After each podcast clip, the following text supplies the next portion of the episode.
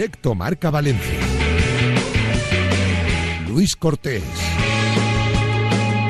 Recibo una señal, viene de otro universo, un lugar hastío sin poder. Saludos, ¿qué tal? Son la una y diez minutos del mediodía y como cada día aquí comienza este directo Marca Valencia Express. Un poquito más tarde de lo habitual hemos comenzado en el día de hoy a la una y diez porque se ha retrasado y mucho el partido de la selección argentina.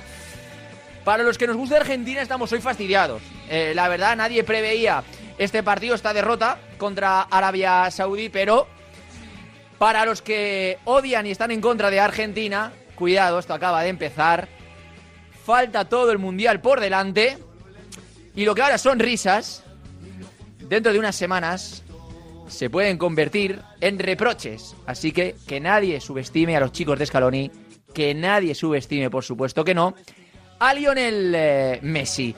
Así pues, en el día de hoy sobre todo nos vamos a centrar en la información local que ahora mismo está parada sobre todo en lo que se refiere al Valencia Club de Fútbol porque eh, hace poco que llegaron en este caso Gatuso, Corona, Leijun, Kimco y Javier Solís de ese viaje a Singapur. Es más, muchos eh, continúan de vacaciones, por ejemplo, el propio Gennaro Gatuso y también se cogió unos días Miguel Ángel Corona tras la reunión.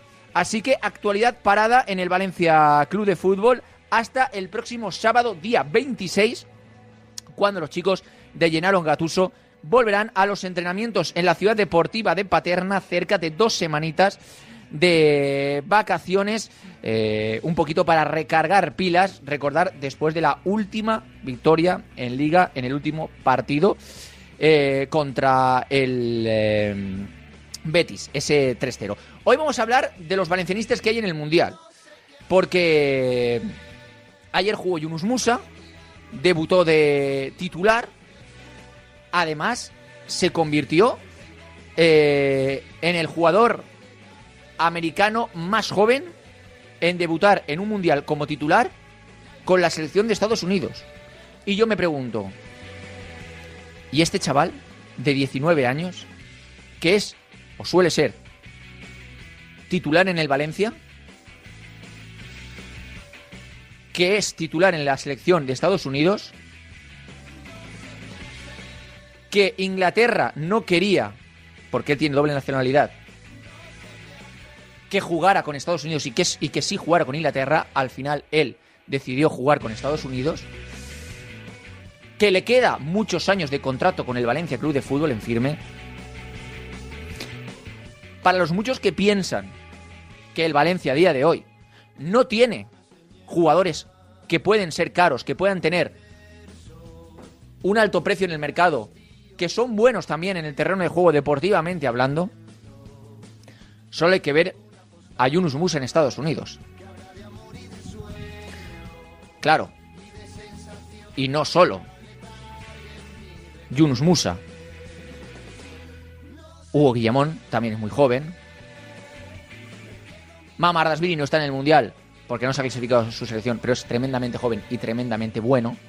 Cavani, obviamente, ya está en el ocaso de su carrera, pero, oye, no deja de ser Edinson Cavani y Eray Chomer, que está con Suiza también en el Mundial, tiene 24 años. Yo creo que cuando eh, vemos estas cosas, pues nos hacen pensar en, en este caso que quizá la plantilla del Valencia, siendo una, y esto no hay que esconderlo, de las más floquitas de su historia, eh, pues sigue teniendo jugadores con quilates y de calidad. Eh, por cierto, es eh, una noticia de nuestro compañero Conrado Valle en el diario As. Eh, Gatuso le ha dado tres días más de vacaciones a José Luis Gallá, al capitán del Valencia, obviamente merecidas, eh, porque él pues sí que viajó en los primeros compases con la selección española para ejercitarse en la ciudad deportiva de Las Rozas y también viajó incluso a Jordania en ese primer partido eh, amistoso, por lo tanto, un José Luis Gallá que en estos primeros eh, días de entrenamiento no estará con el Valencia, no estará con el grupo. Eh, por lo tanto, los compañeros de de Pedreguer comenzarán el sábado 26, no lo hará así José Luis Gallá, que comenzará tres días más tarde. Como digo, hoy repasaremos toda la actualidad de los mundialistas del Valencia Club de Fútbol con Luigi Molinero, con nuestro Luis Molinero, con nuestro compañero de fútbol internacional que está haciendo todo el mundial con los Pablos en tiempo de marcador para que nos repase él cómo ve a los internacionales del Valencia Club de Fútbol y sobre todo enfocado en el partido de Yunus Musa en el día de ayer. En el Levante Unión Deportiva, hoy tendremos sabios granotas. Eh, quiero eh, dedicar eh, un buen tiempo de este programa para hablar del Levante Unión Deportiva. No lo hicimos ayer, sí que lo vamos a hacer hoy, eh, porque es martes, porque es ya un clásico hablar con los sabios granotas en el día de hoy. Carlos Ayat, Ismael Ledesma e Ismael Algarra. Hoy terminaremos antes, terminamos a las 2 menos 5, pero eso no es ápice para que hablemos mucho del Levante Unión Deportiva. Cerca de 25 minutos hablaremos hoy del Levante, de ese empate en el último suspiro contra la Unión Deportiva Las Palmas y ayer no hicimos la sección Teica, la vamos a trasladar hoy para que en los últimos minutos de los sabios granotas, en esos últimos 5 minutos más o menos, 10 minutos, vamos a hablar del derby femenino entre el Valencia y el Levante femenino. Nosotros hemos dado ya la visión valencianista, lo hicimos ayer, vamos a dar hoy la visión granota y aprovecharemos para hacer esa sección teica, por supuesto que sí. Nuestros compañeros del buen vending que nos traen siempre la mejor actualidad del deporte femenino. Y Valencia Basket juega hoy. Vaya partidazo en la Fonteta. El primero de una trilogía de partidos tremenda en la Fuente de San Luis. Contra el Real Madrid en Euroliga.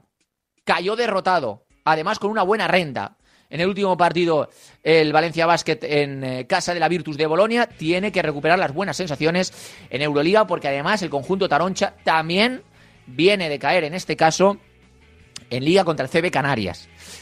Ha arrastrado ya dos derrotas consecutivas el Valencia Basket, dolorosa. Ahora, lo dice uno que no es especialista en básquet.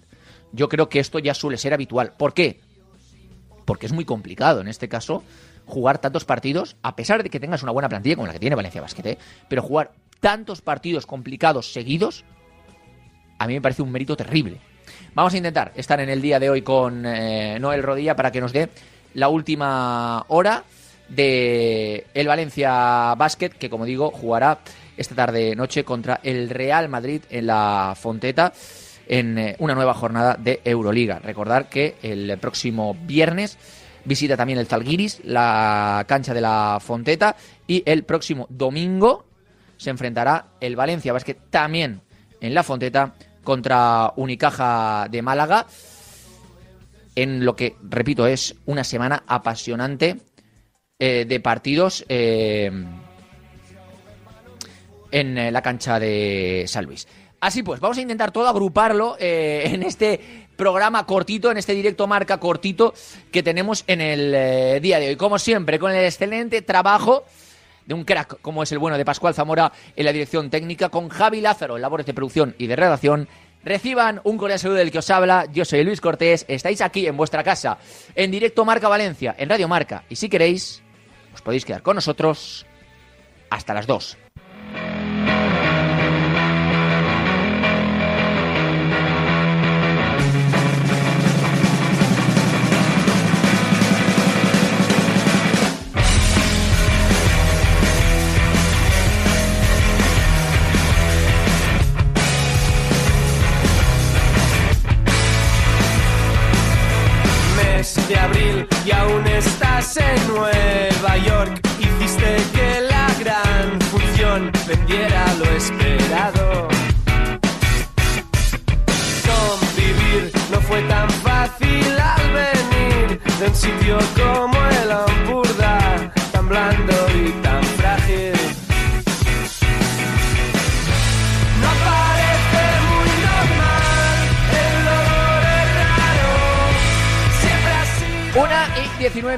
Eh, de la tarde, como digo, ayer debutó el bueno de Yunus Musa con Estados Unidos contra Gales, el jugador más joven de la historia en debutar con la selección norteamericana.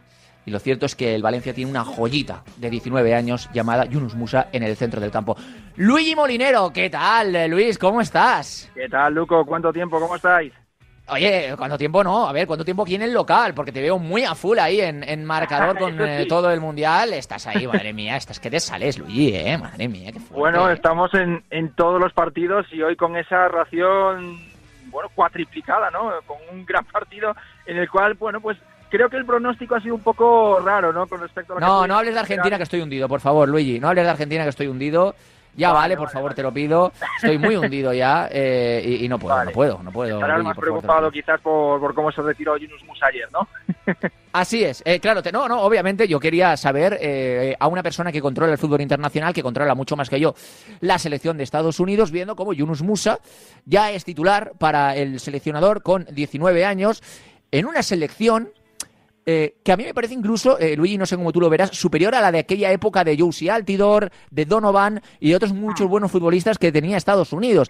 Es decir, eh, vi el gol, por ejemplo, ayer de Timothy Weah, vi el partido yo, quería ver a Yunus Musa y quiero que me hagas una valoración primero de cómo jugó ese primer partido Yunus Musa y también, por supuesto, de cómo ves, de qué, cómo ves el rango de importancia de Yunus Musa en Estados Unidos.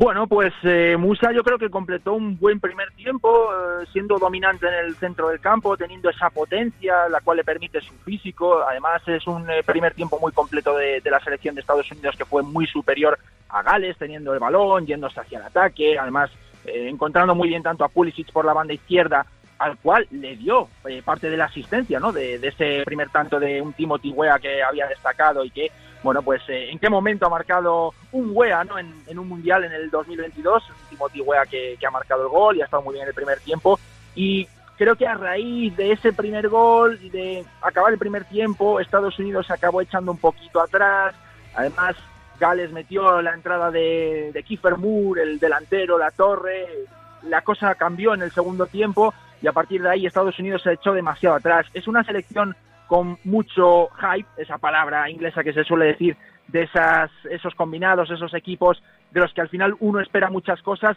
pero creo que todavía tiene esa falta de experiencia en grandes competiciones, no han estado en el Mundial 2018, tiene una selección joven del centro del campo hacia adelante y quizás esa falta de experiencia le ha hecho a Estados Unidos recularse demasiado pronto, ¿no? Y eso es lo que ha hecho que Gales, una selección con mucho más pozo, con mucha más competitividad a nivel físico, pues pudiera igualar el partido.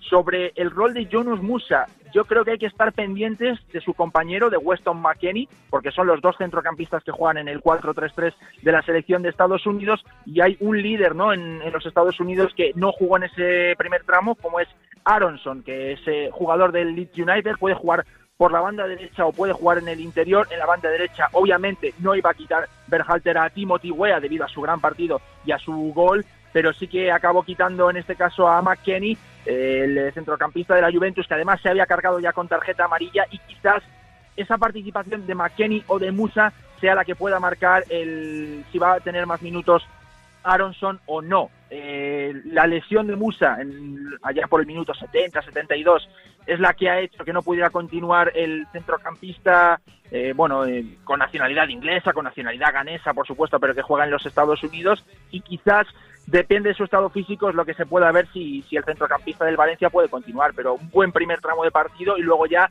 a nivel coral, a nivel colectivo, Estados Unidos se echó demasiado atrás y no destacó mucho el, el conjunto de los Yankees. Eh, por supuesto, está siendo nombrado en, eh, por los medios de comunicación norteamericanos. Eh, por ejemplo, dice Sadik Adams, uno de los periodistas más reconocidos de eh, ese país. Hoy Yunus Musa, de 19 años, lo dijo ayer, se ha convertido en el estadounidense más joven en ser titular en la Copa del Mundo. Yunus por nació mientras sus padres ganeses estaban de vacaciones en Nueva York. Mm, Hmm. dice, tiene triple nacionalidad inglesa porque se formó futbolísticamente en las categorías inferiores del Arsenal y estuvo mucho tiempo allí en, en Inglaterra. Ganesa porque sus padres son ganeses y eh, de Estados Unidos porque cuando estaban allí pues, sus padres, pues el bueno de, de Yunus Musa eh, nació allí. Que no sea nada, por supuesto, esa lesión no parece del todo grave, Luigi, al menos es lo que yo estoy leyendo en los medios de, de comunicación, sobre todo también que están siguiendo el Mundial. Ojalá que sea Además, él así, dice que ya espera estar en el próximo partido, así que Sí, si lo dice él, que- pues mira. Además, parece Pero- que simplemente fueron unas meras molestias y ya está. Próximo partido frente a Inglaterra en apenas tres días. Uf. Ese partido va a ser especial para Yunus porque, como digo, tiene un arraigo muy grande con Inglaterra. Evidentemente. Claro que sí. sí. Eh, Luigi, una cosa. Eh, eh, Yunus también lo vi ayer jugando en el centro del campo, no por banda, en, en Estados Unidos. Y esto Sí. es bueno porque desde que llegó Gatuso, a diferencia de Bordarás y Javi Gracia, lo pone en el centro del campo del Valencia, coincidiendo también, coincidiendo también con su mejor rendimiento como jugador del Valencia. Creo que ya se ha adaptado al centro del campo. Él ha dicho públicamente que se encuentra mejor en esa demarcación Sí. y yo creo que es la posición ya de Yunus, ¿no? Por delante del 6 un todocampista con potencia que coge el balón y tiene recorrido. Y, Sí. y yo creo que en ese 4-3-3 quizás es la posición fetiche para él, ¿no? Sí, en Estados Unidos está funcionando de maravilla, jugando en ese centro del campo, pudiendo abarcar campo, pudiendo tener ese recorrido gracias al físico, como decimos. No está jugando en la banda, sobre todo porque también hay mucha competencia. Ya lo hemos visto con Weah en la banda derecha. Por la banda izquierda está Pulisic, también está Giovanni Reina, por supuesto, el jugador del Borussia Dortmund, muy lastrado por las lesiones y que todavía es demasiado joven. Y ahí, en este caso, los Estados Unidos ha sabido ubicar al mejor Yunus Musa en el centro del campo. Y esto también le está funcionando, parece, al Valencia con Gatuso. Y en este caso, bueno, pues el hecho de que Musa en los Estados Unidos esté jugando en el centro del campo también le está funcionando a, a Gattuso, ¿no? Para que le ponga en la misma demarcación y para que haya esa sinergia entre las dos selecciones o en los dos combinados en los cuales está jugando, tanto Valencia como la selección eh, de los Estados Unidos. Desde luego que sí. Eh, Luigi, te voy a preguntar ya para finalizar eh, por eh, un poquito tu visión, que no la he podido comprobar todavía, del resto de internacionales. Claro, porque no he hablado contigo todavía, pero ya lo puedo hacer y me parece fenomenal. Eh, Luigi, de los demás internacionales del Valencia. Primero, eh, el otro día eh, hablaba, ayer, en, en, eh, tiempo de tertulia, los lunes al bar, de, con nuestros compañeros de Deportes Cope, y, y hablábamos un poco de cuál pensábamos que iba a ser el valencianista con más minutos en el Mundial. Quizá Yunus iba a ser el que más. Pero yo tengo una duda. Primero, Eray Chomert está a un grandísimo nivel y yo creo que con Suiza puede ser titular y no hay que olvidarnos de Cavani. Porque eh, Edinson Cavani eh, sigue siendo Cavani a pesar de sus molestias en el tobillo y a pesar de Darwin Núñez. Cavani sigue siendo Cavani. Claro, Sí, sí. entonces, yo no sé tú cómo ves a Hugo Guillamón y más a los internacionales que nos pillan más de lejos a todos, Eray Chomer con Suiza y eh, esos problemas en el tobillo que puedan lastrar a Edinson Cavani en Uruguay y también la mucha competencia que tiene la selección eh, uruguaya de Diego Alonso.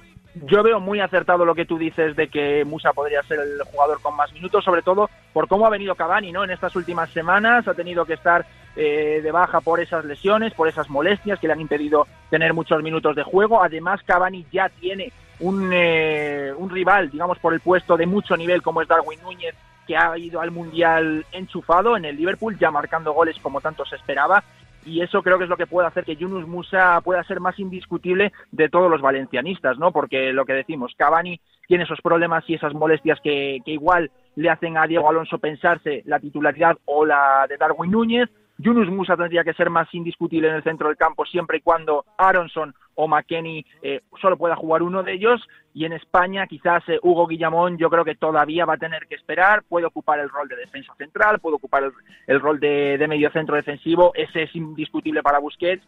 El rol de defensa, yo creo que a priori está para Eric García como defensa de, de zona derecha. Defensa de zona izquierda, supongo que será para Emerick Laporte. Y luego por parte de, de Jomert, grupo durísimo, obviamente, Suiza se tiene que enfrentar a Serbia, a Camerún y a Brasil. Y en el caso de Jomer, yo me imagino que Murat Yakin, si sigue con un sistema de, de defensa de cuatro eh, jugadores atrás, los eh, centrales titulares tendrían que ser Fabian Scher, el que pasó por el Deportivo y que ya tiene experiencia en, en la selección de Suiza y también en el fútbol internacional, y también eh, sería Nico Elvedi, ¿no? el jugador conocedor de la Bundesliga, central del eh, Borussia Mönchengladbach. En principio, esos dos tendrían que ser los centrales titulares, pero Eray Jomer tendría que estar esperando o bien por uno de estos dos, o bien si Murat Yakin cambia de sistema, que no debería ser así, pero no descartemos que en algún momento, en alguno de estos partidos, igual frente a Brasil, pues se eh, parapeta un poquito más el seleccionador eh, helvético y meta a Jomer junto con Asponcher y junto con el Belli, ¿por qué no? Eh, Luigi, dile a Eneco que te he dejado bien, ¿eh? Hay media. Para que no se Ah, quejen sí, ahí en Radio Marca sí. San Sebastián, ¿eh? O sea, dile, Fantástico. oye, bueno, a, a pesar de que se ha retrasado Argentina, Luco te ha liberado para que entre exclusivamente contigo, Eneco, ¿eh? Sí, O sea, sí, no, has, has contado perfectamente con esos 12 minutos, 13 minutos de añadido de- Claro del partido de Argentina. Hombre. Esto está siendo un desastre en cada partido, una exhibición de, de minutos. Ya no digo ar- arbitraje por acciones individuales. Creo que es un poco la nota triste del- de, este mundial, desgraciadamente.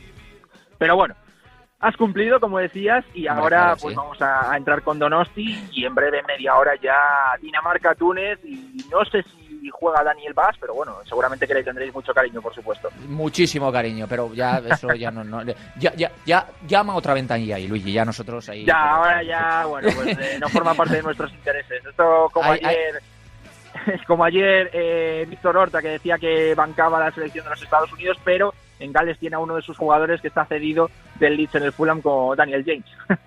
Ahí a, ahí a nosotros. Luigi, que muchísimas gracias, de verdad, un abrazo enorme. Venga, muchas gracias, un abrazo y a pasarlo bien con el Mundial. Venga, chao. Chao, chao.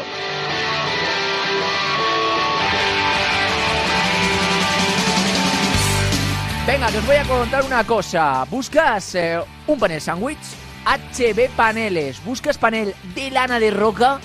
HB Paneles. ¿Buscas uno de policarbonato? HB Paneles. No puedes dudar, son los mejores para aislar techos, paredes, cámaras frigoríficas y para todo lo que necesites en interior, terraza o en la piscina. Lo tienen todo bajo control para batallar contra el ruido, el frío e incluso el fuego. Cuidado, ¿eh? Son los mejores, no dudes. Y llama ya al 96-354-6075 o entra en www.hbpaneles.com. Pide tu presupuesto sin compromiso. Ya lo sabes, HB Paneles es tu mejor opción.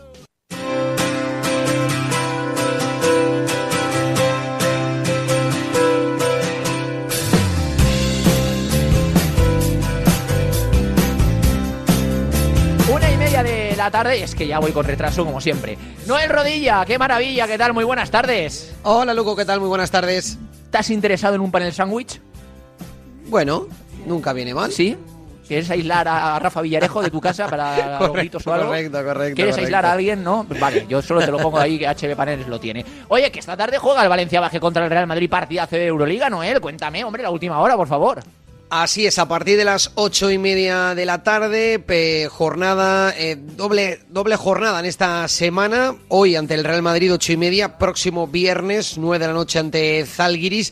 Y desde luego, Luco, que el equipo no viene muy bien a, a este encuentro, muy complicado. No llega en su mejor momento físico, al tener jugadores que están tocados, como por ejemplo Boyan Dublevich, que sigue recuperándose de esa gastroenteritis, que se perdió el pasado eh, jueves el partido de Euroliga, que sí estuvo ante Tenerife, pero que desde luego no está al 100% y también tiene a equipo, a jugadores, mejor dicho, que bueno, pues que no terminan de tener ese ritmo eh, al salir de la lesión, como por ejemplo Rivero o Van Rossum. Las bajas que sí que están confirmadas es la de Millán Jiménez por esas dolencias en el tobillo izquierdo y la lesión de larga duración de Martin Hermanson. A espera de ver si alguno de los jugadores que están ahí, que si sí, que si no, eh, bueno, pues finalmente son ausentes en el partidazo que esta tarde, como digo, a partir de las ocho y media ante el Real Madrid. Por cierto, un Real Madrid que viene en cuarta posición, viene sumando tres victorias consecutivas y despejando esos fantasmas de este inicio de la temporada.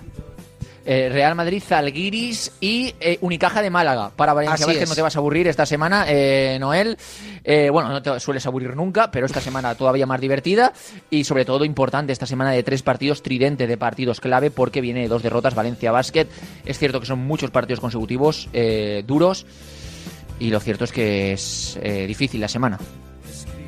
Pues sí, es muy difícil porque vienes encadenando dos derrotas consecutivas, te vienen tres eh, rivales muy duros, Real Madrid, Zalgiris y Unicaja, que Unicaja esta temporada está recuperando buenas sensaciones, al menos en competición doméstica, y está claro que como ha dicho Alex Mumuro en la rueda de prensa previa al partido de esta tarde, bueno, pues el equipo no llega en su mejor momento, pero qué mejor manera, ¿no?, de recuperar sensaciones jugando eh, estos tres partidos en casa y esperemos eh, contar tres plenos, tres victorias, a pesar de la dificultad de los encuentros. Noel, que muchísimas gracias, que te escuchamos, por supuesto, en la narración de ese Valencia Basket Real Madrid partidazo hoy en la Fonteta. Un abrazo, espero que sigas confiando en Argentina. Madre mía, qué estreno, ¿eh? Madre mía. Escúchame, y reíros, reíros, que ya lloraréis. Reíros, que ya lo lloraréis. A mí me encanta. Me da, pena- me da mucha muy- pena, ¿eh? Por, pa- por eh, Eh, Pablito Aymar, ¿eh? Me da muchísima empezáis pena por muy él. subidos, empecéis muy subidos, pero el que escupe muy alto al final le acaba cayendo, Noel. Un abrazo, Noel. Un abrazo, Luco.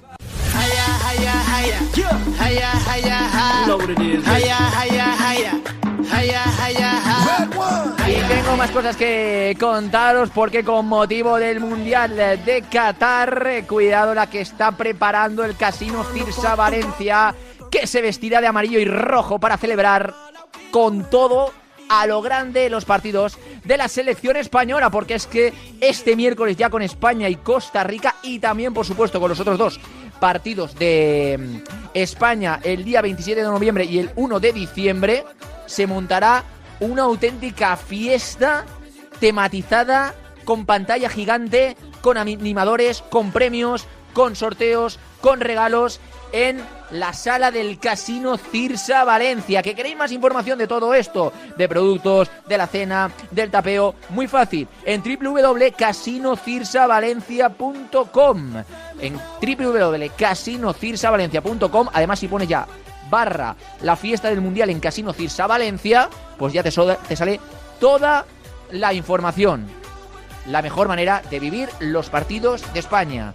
Con comida, con pantalla gigante, con sorteos, con premios, todo tematizado. El Mundial, los partidos de España, en Casino, Cirsa, Valencia. ¿Buscas panel sándwich? HB Paneles. ¿Buscas panel de lana de roca? HB Paneles. ¿Buscas policarbonato? HB Paneles. No puedes dudar, son los mejores para aislar techos, paredes, cámaras frigoríficas y para todo lo que necesites en interior, terraza o en la piscina. Lo tienen todo bajo control para batallar contra el ruido, el frío e incluso el fuego. Son los mejores. No dudes y llama ya al 963 546075 o entra en www.hbpaneles.com Pide tu presupuesto sin compromiso. Ya lo sabes, HB Paneles es tu mejor opción. Programa de la pizarra de Quintana Mundial. Eh, ¿Voy ya? Sí, sí, dale. Bueno, pues sería un rollo así. Todos los días de 10 a 11 y media en FM y 30 minutos más en Podcast App y YouTube, Miguel Quintana, Adrián Blanco y Nahuel Miranda te traerán todo el análisis de lo que haya pasado en la jornada del Mundial en la pizarra de Quintana Mundial. Todos los días de 10 a 11 y media, más 30 minutos de contenido extra para los más pizarritas en la app, en el podcast y en YouTube. ¿A que no te lo vas a perder? La pizarra de Quintana Mundial. Estás escuchando Directo Marca Valencia con Luis Cortés. Una y 36 minutos del mediodía. Venga, tenemos que ir muy rápido porque es que se me ha quedado unos sabios granotas eh, más cortitos de lo normal hasta en 54. Ya eh, lo recordáis porque de nuevo vuelve el Mundial aquí en la sintonía de Radio Marca. Carlos Ayasin Tregua, ¿qué tal? Muy buenas tardes. ¿Qué pasa, Luco? Ismael Algarra, ¿qué tal? Muy buenas tardes. Muy buenas, Luco. Buenas, Carlos. E Ismael Edesma, ¿qué tal? Muy buenas tardes. Hola, buenas amigos, ¿qué tal? Oye, eh, empató el Levante en el último compás ese gol del, de la Unión Deportiva Las Palmas, pero yo voy a decir una cosa. Obviamente en el transcurso del partido quizá te da fastidio, pero un empate contra Las Palmas después de todos los partidos y victorias consecutivas que llevaba el Levante, oye, mal no está. Hombre, mal no está. Lo que pasa es que, que te empaten a cinco segundos de que se cumpla el minuto 95, habiendo dado cinco, pues eh, te, te, te, a ver, te duele, ¿no? Lo que pasa es que yo creo que ese, ese dolor que sientes en el momento de ver que se te escapa un partido importante contra un rival directo, que se te escapa en la última jugada, eh, bueno, pues una vez eh, pasa un poquito el tiempo y ya reposas ese, ese dolor, pues te das cuenta, eh, como tú dices, de que bueno, pues de que la cosa está bien, es decir, que el equipo está bien, que el equipo tiene hambre, que el equipo, eh, que el equipo tiene compromiso, que el vestuario es mejor que el año pasado, que desde que el equipo está ordenadito, aún haciendo un gran juego, es un equipo capaz de, ganarle a cualquiera. A mí me falta un poquito de, de, de ambición, es decir, yo creo que los partidos contra Granada y Las Palmas, nosotros siendo un equipo para mí, una plantilla superior, para mí siendo el mejor equipo de largo de la de la categoría, yo le eché de menos un, un puntito de, de, ambición en cuanto al planteamiento ¿no? de, de, Calleja, pero, pero bueno, creo que es un buen entrenador, creo que va a ir asimilando las, eh, los conceptos que le puedan ir faltando y conociendo mejor a la plantilla y creo que a pesar del mazazo del empate, eh, bueno, estamos en el buen camino, yo creo.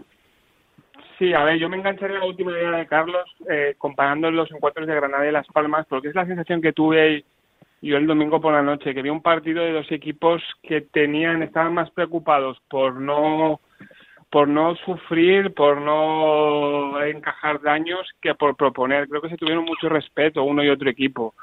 Hasta el gol del Levante, eh, la Unión Deportiva, yo no le vi absolutamente nada, sinceramente. También es verdad porque porque Levante estuvo muy ordenadito, estuvo eh, muy intenso, creo que estuvo concentrado, tampoco sin grandes alardes, insisto, en la, en la parcela ofensiva, sin, sin, sin grandes ideas, y a partir de ahí sí que sacó el, la Unión Deportiva sacó todo su arsenal y es verdad que el equipo se encerró en exceso, creo que se recurrió, creo que entre el impulso del rival y tú mismo en que no que luego conseguiste cerrar el equipo se encerró en exceso y acusó ese golpe muy duro porque es muy duro faltando bueno yo Carlos hice cinco segundos yo es que exactamente no sé ni lo que quedaba porque ahí estábamos apretando todos para que no encajara el gol y duele y duele. Pero bueno la dinámica es positiva, eh, creo que el empate, como dijo Calleja, es justo eh, y hay que mirar hacia adelante en esta situación y viendo de lo que venimos. Y sobre todo lo que hemos repetido muchos martes, el margen de mejora y de crecimiento que tiene todavía el equipo, pues hay que estar tranquilos, el golpe dolió evidentemente, pero mirar hacia adelante y hacia el encuentro del próximo domingo en Lugo.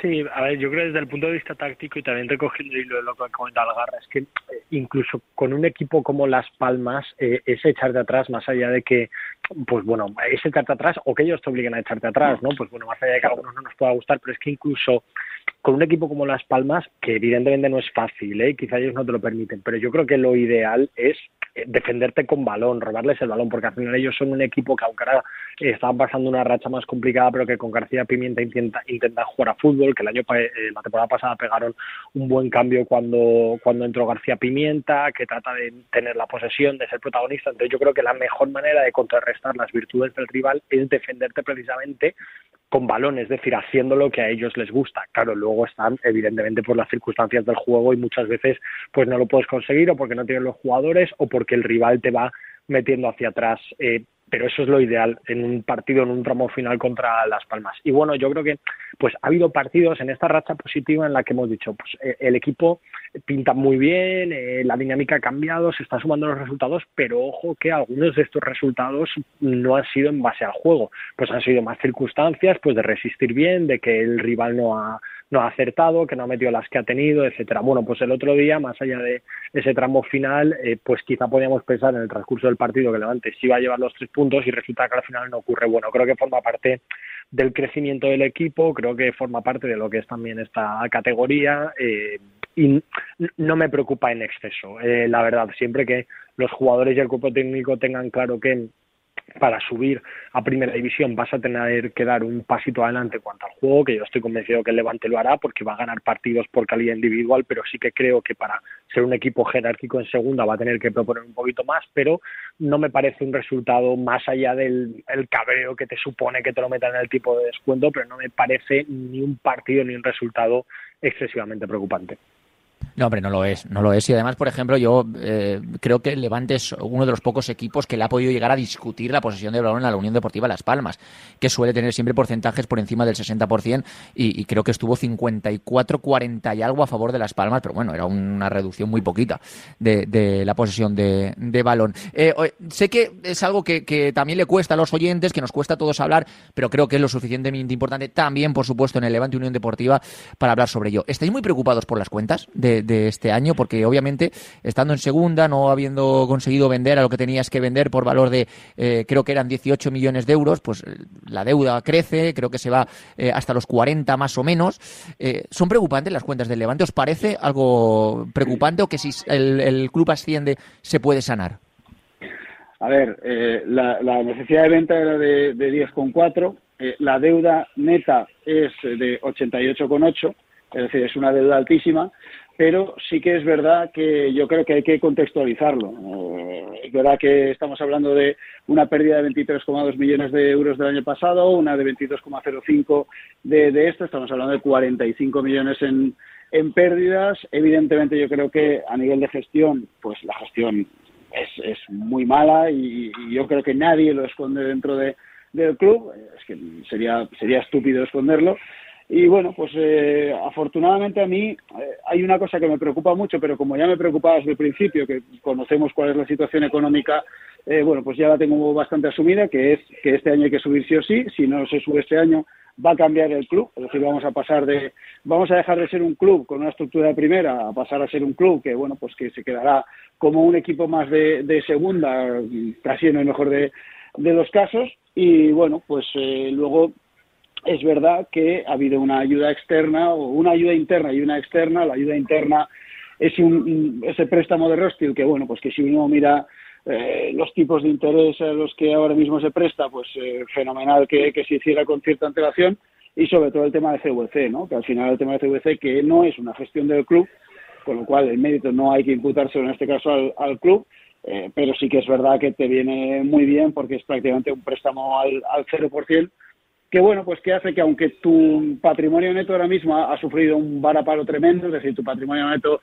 a nivel contable baja de 41,8 millones de euros de hace dos años a poco más de 3, 3,19 del actual, eh, es verdad que con esa ayuda de, de CVC, de la que ya se han ingresado, ya se han dispuesto 34 millones de euros, 31 de ellos incluidos en el, a fecha de 30 de junio, pues bueno, te equilibra la situación y te, y te evita lo que sería, sin, sin el caso, sin el tema de CVC, una posible causa de, disolución de la, de la sociedad. Evidentemente, ante ese escenario el club hubiera reaccionado y no hubiera habido una causa de disolución porque se hubiera vendido jugadores o se hubiera hecho alguna otra cosa. Pero, es decir, a mí, dentro de la evidente preocupación, porque está en juego el futuro del club, está en juego el que igual pues nos pasemos los próximos 10 años en segunda división o siendo un equipo mucho menor a lo que hemos sido en los últimos 10-15, pues bueno, eh, no sé si es que ya lo tengo asumido o que ya tengo cierta cierta tranquilidad. Los números son muy graves, pero bueno, eh, llevamos mucho tiempo más o menos conociéndolos o previendo la situación actual.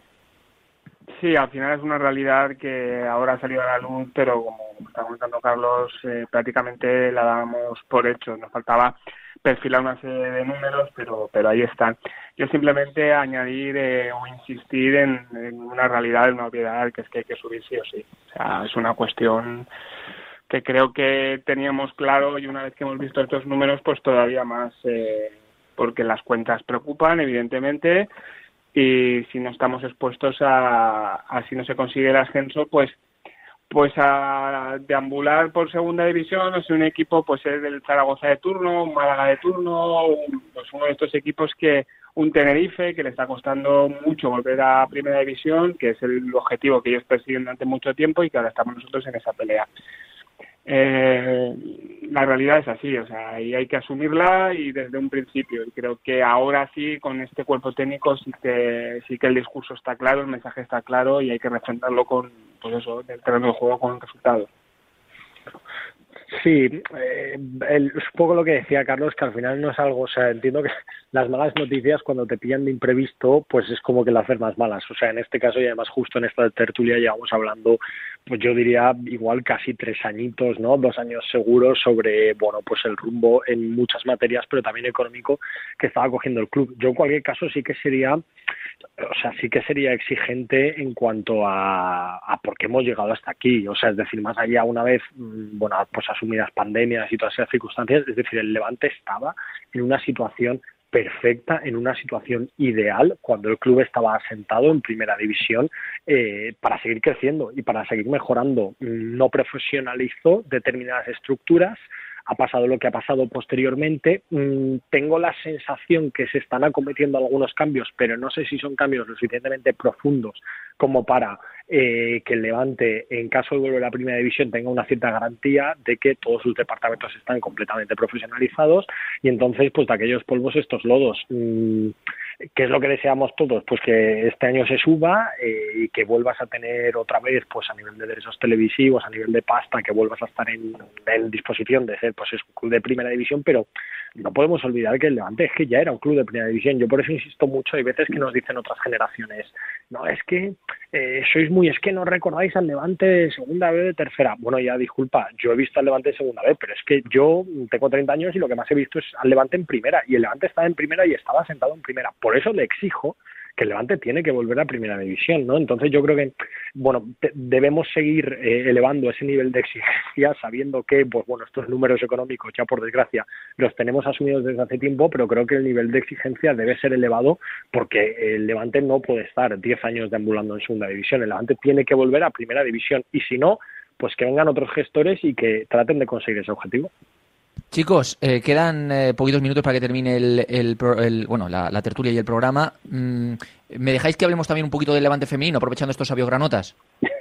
Hombre, por supuesto. No, no, Luco, no pero, en, tono, en tono bien, te lo digo. Luco, lo único que tengo una duda que es que si hubiera ganado el Levante el derby, tengo también, dudas de si daría cinco minutos, escúchame, ¿eh? pero venga, vamos escúchame, a... eh, escúchame, escúchame, el Edema, también hubiéramos hablado del, del Levante femenino, sobre todo porque venimos con Teika. Que, que, Soy todo lo que quiero ser. La actualidad del deporte femenino valenciano con Teika, el buen. Gané, soy estudiante, soy empresaria.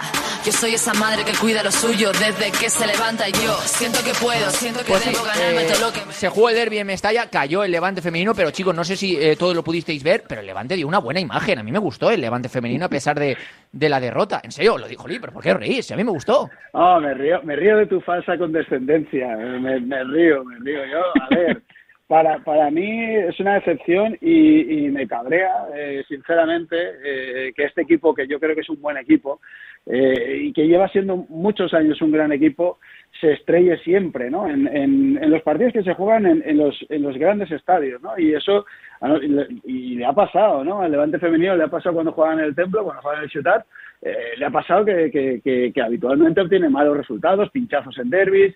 Eh, es verdad que dio una buena impresión el año pasado contra el Olympique de Lyon, pero al final mm, yo en partidos jugados en, en grandes estadios es que se estrella siempre y a mí me, me cabrea porque además creo que es mejor equipo que el Valencia para mí con una yo, yo creo que bastante mejor y, y me da rabia, ¿no? Que, al final, bueno, pues tiene ese, ese desaprovechar las ocasiones que, que tiene, que genera muchas y, y ese estrellarse en momentos eh, que son importantes también para, para consolidar un poco esa, a esa afición que, que, bueno, pues que el fútbol femenino y el levante femenino, eh, el fútbol femenino tiene y el levante femenino eh, ha tenido ya desde hace mucho tiempo, pero me da, me dio especial rabia, eh, reconozco la derrota del, del sábado.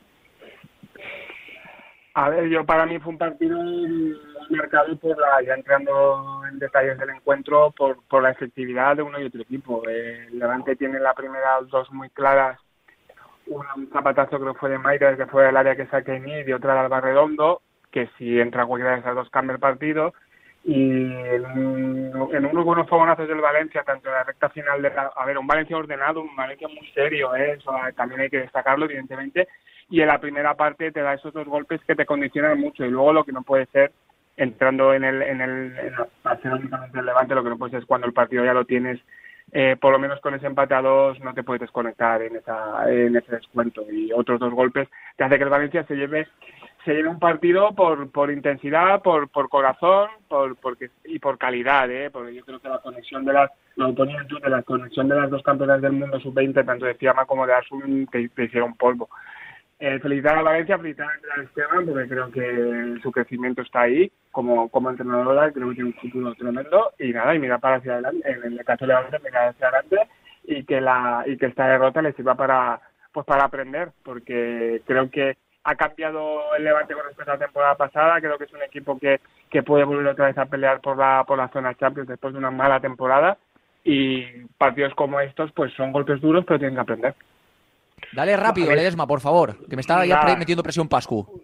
Nada, a mí el Levante me gustó, yo creo que fue un partido de momentos, tanto en el inicio de la primera parte como toda la segunda parte. Para mí el dominio del juego fue del Levante, pero es verdad que se desconectó en dos momentos clave. El Valencia tácticamente estuvo muy muy bien. Todos los que estábamos en el campo con el 2-2 daba la sensación que el partido estaba para que incluso lo acabara ganando el Levante y en dos fogonazos el Valencia ganó. Un Valencia muy serio, pero un Levante que yo creo que está haciendo una muy buena temporada y que si sigue compitiendo, eh, si sigue jugando así y da un pasito adelante en competitividad, creo que va a tener opciones de estar cerquita, de al menos luchar por la Champions, que debe ser el objetivo. Estoy de acuerdo con todo con lo que habéis dicho todos vosotros, pero yo creo, Ayaz, que este año el Valencia tiene mejor equipo que el Levante. Sinceramente te lo digo, ¿eh? No, hombre, no. Chicos, para mí sí, para mí sí. Chicos, eh, os tengo que despedir, de verdad. Ah, no, despedimos primero con Teika. Dale, Pascu. Teika, el buen vending, te ha ofrecido la actualidad del deporte femenino valenciano, porque cuando juegan ellas, Ganamos todos. ganamos todos. Chicos, que muchísimas gracias a los tres. Un abrazo enorme. Un abrazo. Venga, abrazo. Nosotros llegamos al final de este directo Marca Valencia. Mañana a la una más. Venga, seguir el Mundial en Radio Marca. Chao, gracias, Pascu.